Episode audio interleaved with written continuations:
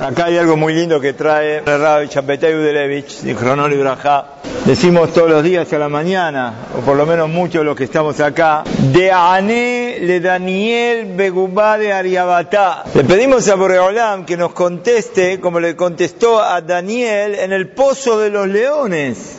Esto está todo escrito en el libro de Daniel. Había pasado que había un rey, se llamaba Dariabesh, Dariabesh Amelech que era el rey de Babel de aquel momento, 62 años tenía e hizo un parlamento con 120 representantes en este parlamento, que todo el gobierno se manejaba con ellos y puso a tres supervisores arriba de los 120 ministros, tres ministros especiales.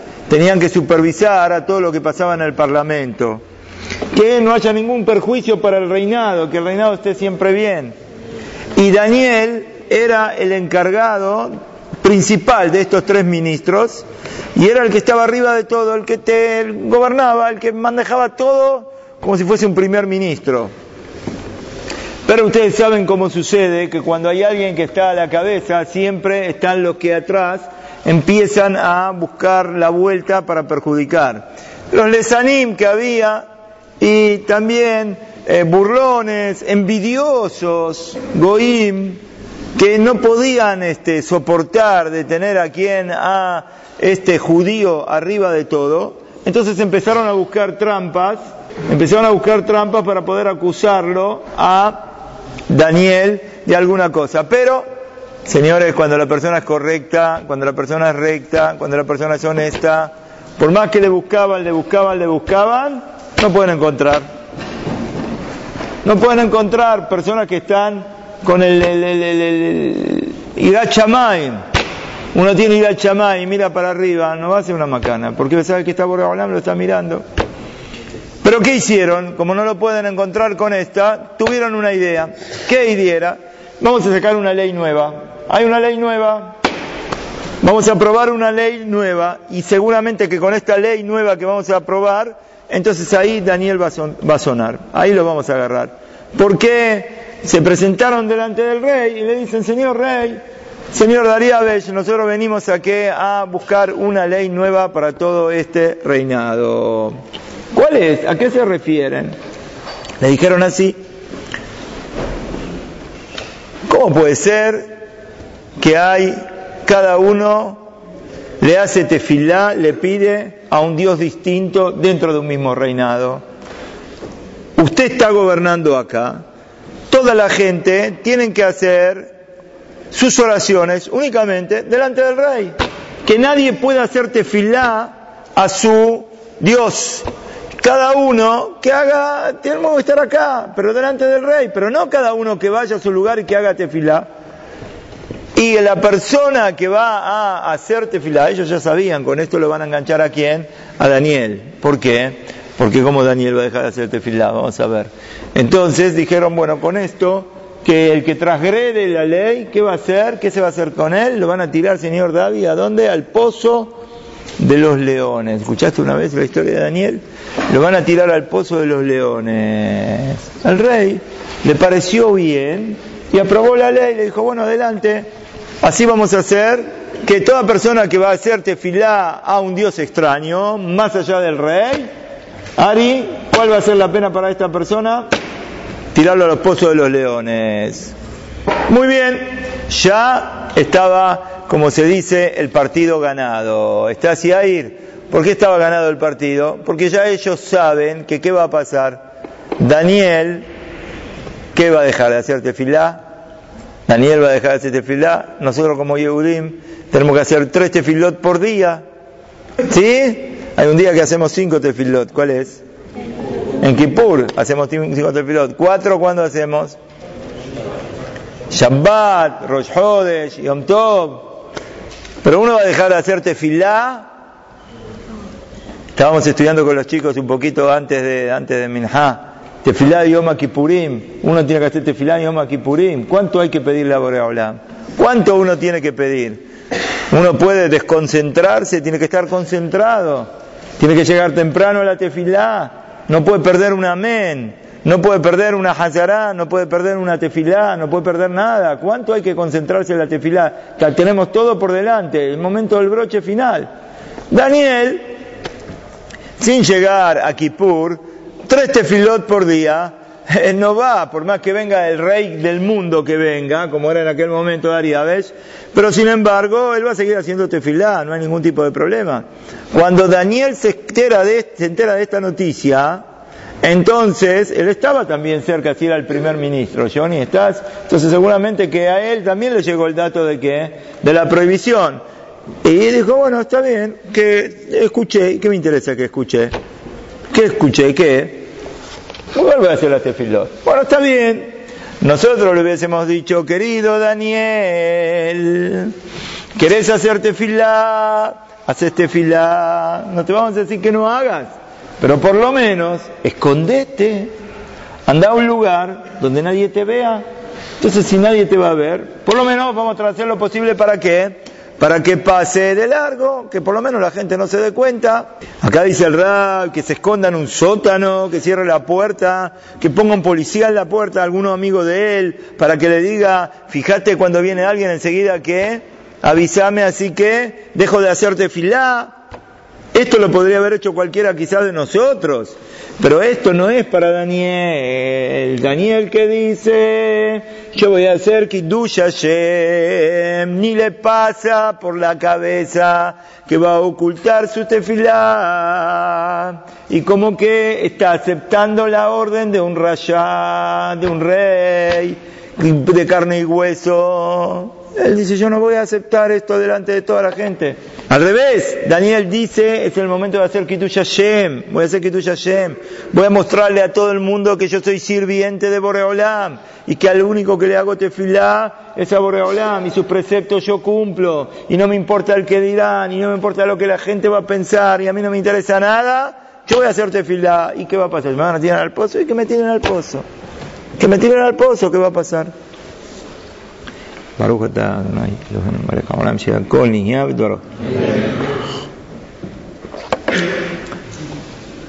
Y así es que qué hace Daniel? Daniel no solamente que no se esconde, sino que hace lo contrario.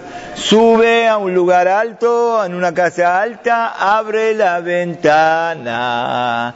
¿Para qué Mordejai abre la ventana? ¿Tenía calor? ¿Tenía calor? Quiere hablar con Boreolam, está más unido a Boreolam. Ah, pero escúchame, de abajo te ven, la gente pasa por ahí que te ven. ¿Y a mí qué me interesa que me vean? Si nosotros hubiésemos estado ahí, ¿qué le hubiésemos dicho, señor Daniel? Cerrá la ventana. ¿Para qué tener la ventana? Escondete. Pero Daniel dice, querido, yo estoy orgulloso de poder hacerte fila delante de Boreolam. ¿Qué me importa lo que van a decir? ¿Qué me importa que me van a ver? Si me voy a poner la gorrita y voy a caminar en la calle con la gorrita y me van a ver, ¿y a mí qué me importa que me van a ver? Yo quiero que me vea Boreolam, quiero que me vea Boreolam, eso es lo que me importa, no lo que me van a ver los demás. No tengo miedo de la Keserot de los Goim, no tengo miedo de los leones. Yo lo único que quiero es servir a mi Creador, servir a Boreolam, esto es lo único que me importa. Y así es que Daniel tres veces por día hacía tefilá delante de Boreolam. Cada tefilá que hacía estaba en peligro de vida, cada tefilá era sacanat nefayot, ¿por qué? Porque lo agarran, lo tiran, sonó. Pero Daniel, Ebed Hashem, sirve a Boreolam, nosotros estamos para servir a Boreolam. Y sus misbot cumplir y no me interesa nada de lo que pueda suceder alrededor, no hay plata que me va a convencer para dejar de hacer esto, no hay nada que me va a llevar adelante. Pero tenía sus enemigos Daniel, estos Goim eran enemigos y sabían bien clarito que, que Daniel va a hacer tefilá. Entonces, ¿qué hacemos, David? ¿Qué hacemos? Empezamos a buscar y a perseguir, a ver dónde está, dónde no está, y seguramente lo vamos a agarrar, ¿cómo se llama? Con las manos en la masa. Lo vamos a agarrar en un momento que, ¿qué va a estar haciendo? Va a estar haciendo tefilá. No tardaron en ir del rey y le dijeron, señor rey, usted dio esta orden, usted aprobó la ley y sin embargo hay alguien acá que la está transgrediendo. Lo descubrimos a Daniel que no le importa lo que usted dice y ¿qué hace Daniel? Está haciendo tefilá. Nada más que el rey, que lo quería Daniel y sabía la hojma que tenía y sabía que era su primer ministro y sabía que le había levantado todo el reinado y sabía que era una persona honesta y correcta, que nunca tocó lo que no era de él y que no va a encontrar a alguien que lo suplante, él se va a ir. ¿Quién va a estar en el lugar de él? Entonces el rey dice, un momentito, un momentito, no creo que sea una cosa así, déjenme, quiero verlo con mis ojos, quiero ir yo mismo a la casa de Daniel para ver si realmente está haciendo tefilá o no está haciendo tefilá. Voy a investigar, ¿está así o sí? Voy a investigar a ver si qué, si él está haciendo tefilá o no está haciendo tefilá. Mientras tanto, amigos de Daniel se enteran de que el propio rey va a ir a la casa de Daniel y se acercan y le dicen, apúrate, apúrate Daniel, deja todo, no hagas tefilá, porque sabes quién está en camino, sabes quién está viniendo, el rey está viniendo, por favor Daniel, protege tu vida, salvate, en cualquier momento llega el rey para ver si estás cumpliendo o no estás cumpliendo la que será de él. Hoy a la tarde, en el horario de Minhat, te va a venir a visitar y va a ver, deja hoy, no vayas, no digas tefilá. Perdés una tefilá, perdés una tefilá, pero vas a salvar la vida. Mañana seguí, pero hoy no hagas tefilá, porque si haces tefilá te va a enganchar el rey. Si te engancha el rey, te tira al pozo de los leones. Pero ¿qué hace Daniel? Daniel tiene tanto ir al Chamaim, no tiene miedo de la gente, no tiene miedo del rey, no tiene miedo de los soldados, no hace caso al consejo que le dan, que dice, yo lo único que tengo es mi creador, y si no le hago tefilá, Boreolam, todo lo demás no sirve, el único que me puede salvar de todo es Boreolam, es el único que nos puede salvar. Si no hacemos tefilá Boreolam, señor Dios, ¿y a quién le vamos a hacer tefilá? Y que el rey dice que no haga. Y a mí qué me importa lo que dice el rey. Yo voy a hacer tefilá igual. Y él se pone a hacer tefilá cuando el carruaje con el rey va llegando. Viene todo ese grupo que fue a la casa. Igual, a él no le importa, él sigue su tefilá. Está parado en la tefilá frente a Boreolam. No se distrae, no se apura la amida para salir corriendo para ir al patio. Hace tefilá, se queda en su lugar da los tres pasos para atrás, no puede salir corriendo, va para el patio, va para la cocina, ¿para dónde va? Pasa delante de la gente que está diciendo amidad. Uno está diciendo la amidad, está delante de Boreolam. A mí no me importa nada. Cuando entra el rey, entra el rey a la pieza. Daniel sigue con su tefilá. Está delante de Boreolam. ¿Cómo lo voy a dejar al rey? Al rey, Melech Lo voy a dejar por Melech Basarbadam. Lo voy a dejar por un rey de carne y hueso. ¿Qué es esto? Termina su tefilá. Cuando termina su tefilá, lo ve al rey, lo saluda. Saluda al rey. Cuando el rey lo ve, ¿qué hace? Que estaba haciendo tefilá.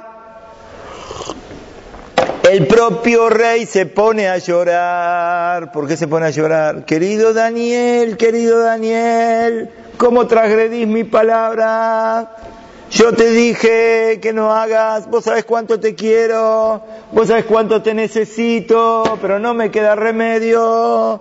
La palabra del rey es la palabra del rey. Si salió una ley, la ley está para cumplirla. No me queda más remedio. ¿Qué tengo que hacer, Señor? ¿Qué tengo que hacer?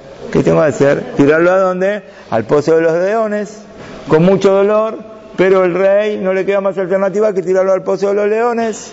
Pero sin embargo le termina el rey con una propia veraja. Mirá lo que le dice el rey. Boreolam, al que vos le haces tefilá, que venga él y que te salve de los leones.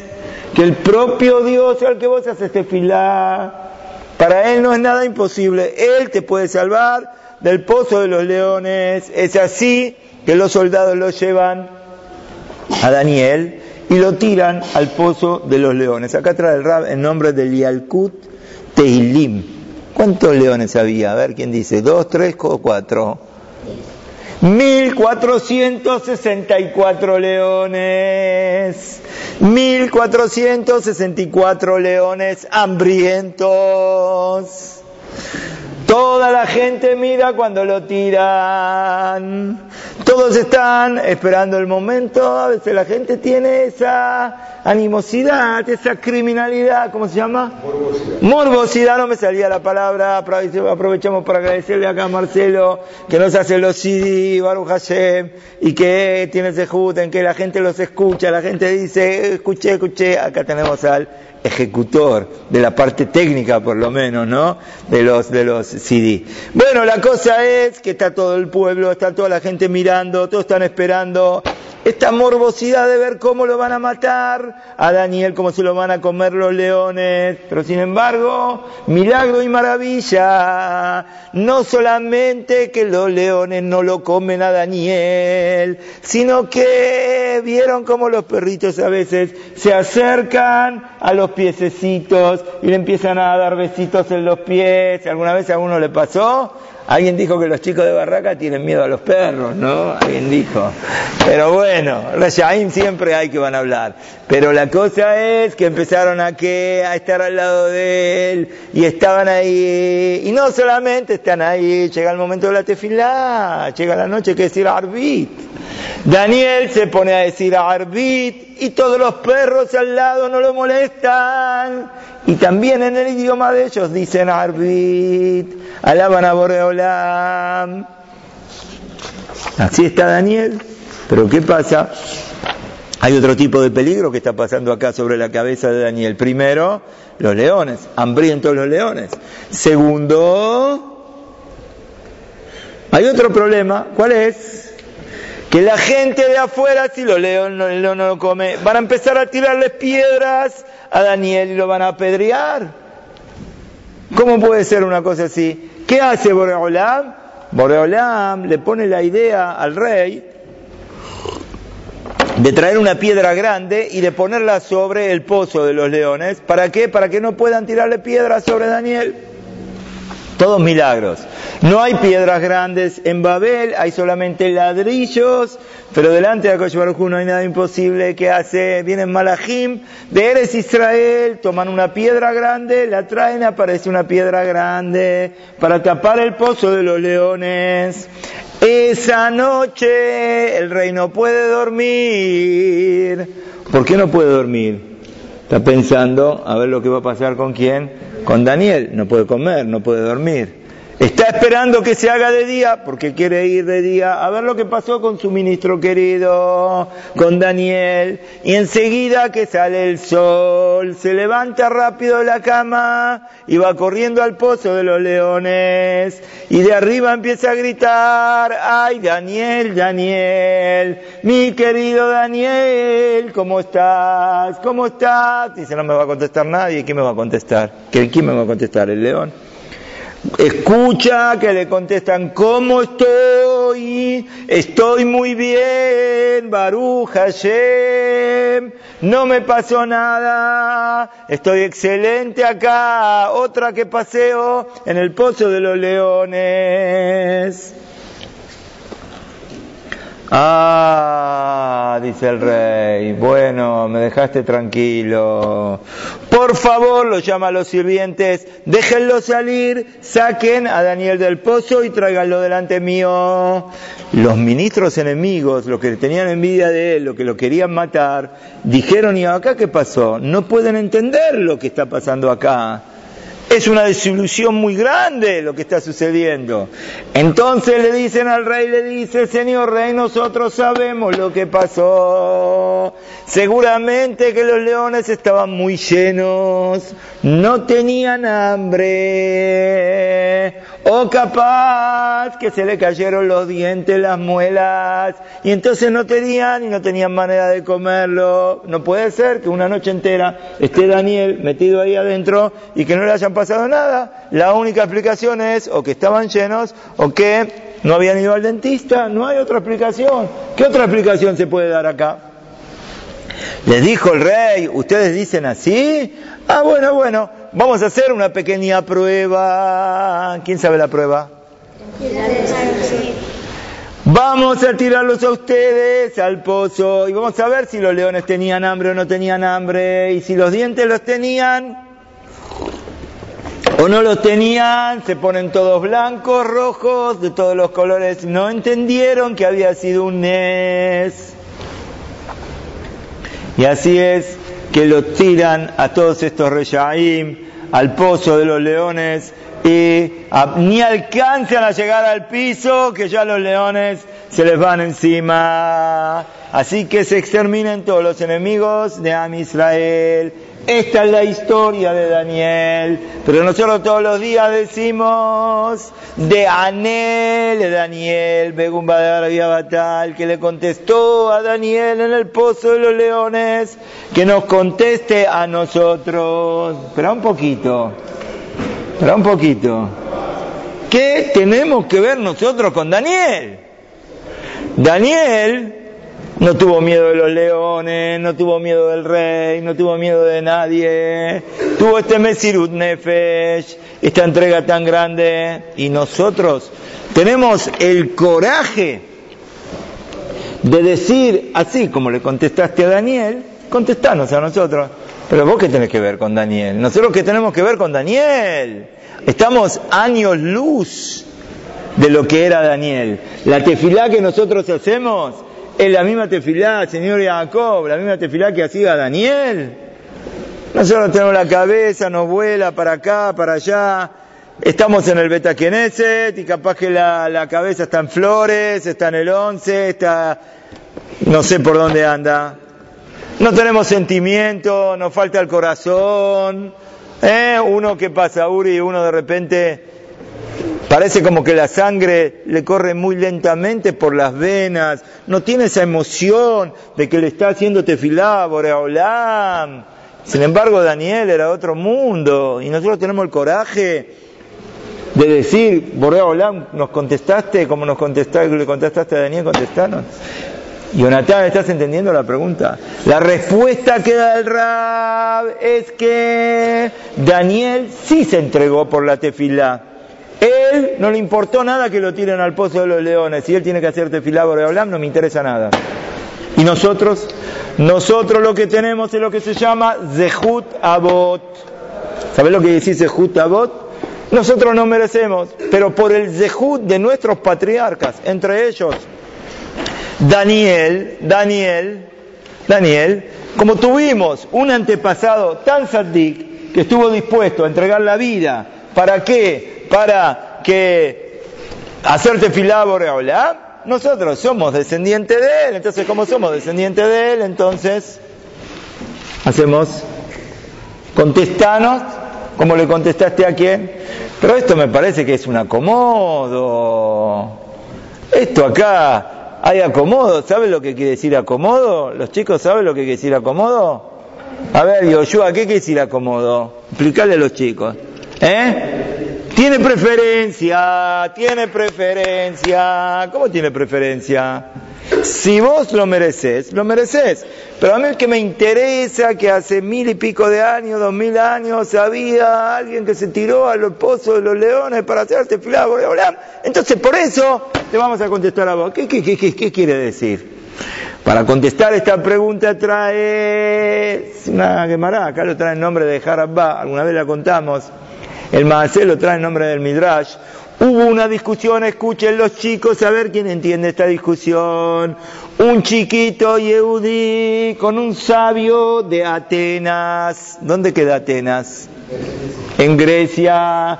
Un chico Yehudi, la Gemara Masejet Bejorot Dafhet, si no me equivoco, ¿no? Allá trae la discusión entre este chico con un sabio griego, en el medio de la discusión, el sabio griego trajo delante del chico dos pedazos de queso, queso, como están escuchando, y le dijo, decime querido chico, ¿qué queso es de una chivita blanca y qué queso es de una chivita negra? Un pedazo de queso. Pero uno es de una chivita blanca, de la leche de una chivita blanca, y el otro es de la leche de una chivita negra. El chiquito le contestó, ¿sabes lo que hizo el chiquito? Trajo dos huevos y le contestó con una pregunta, decime vos, ¿qué huevo es de una gallina negra y qué huevo es de una gallina blanca? Cuando le contestó así, el sabio que hizo bajó la cabeza, no tengo lo que contestarte. ¿Qué pasó acá? ¿Qué están discutiendo? ¿De qué idioma? Él te trae dos quesos y el otro le trae dos huevos. ¿Y qué significa esta discusión?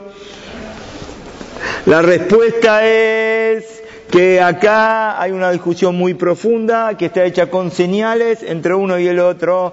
Cuando viene este sabio de Atenas y le dice al chico y le trae los quesos, le pregunta, ¿cuál es el queso de la chivita negra y cuál es de la chivita blanca? Le hace la misma pregunta que dijimos antes, ¿cómo Akadosh Baruj separa entre las personas? ¿Por qué al pueblo de Israel lo protege? Porque ellos tuvieron Jutabot, tuvieron gente muy grande, gente muy importante, ¿y qué me importa? Es un acomodo, está bien, hace mil años, hace dos mil años, hace tres mil años, pero no hay diferencia. Tenemos que ver ahora el queso, ¿cómo está? Acá tenés el queso. Vos podés saber de quién es la chivita negra y quién es la chivita eh, blanca. No hay diferencia.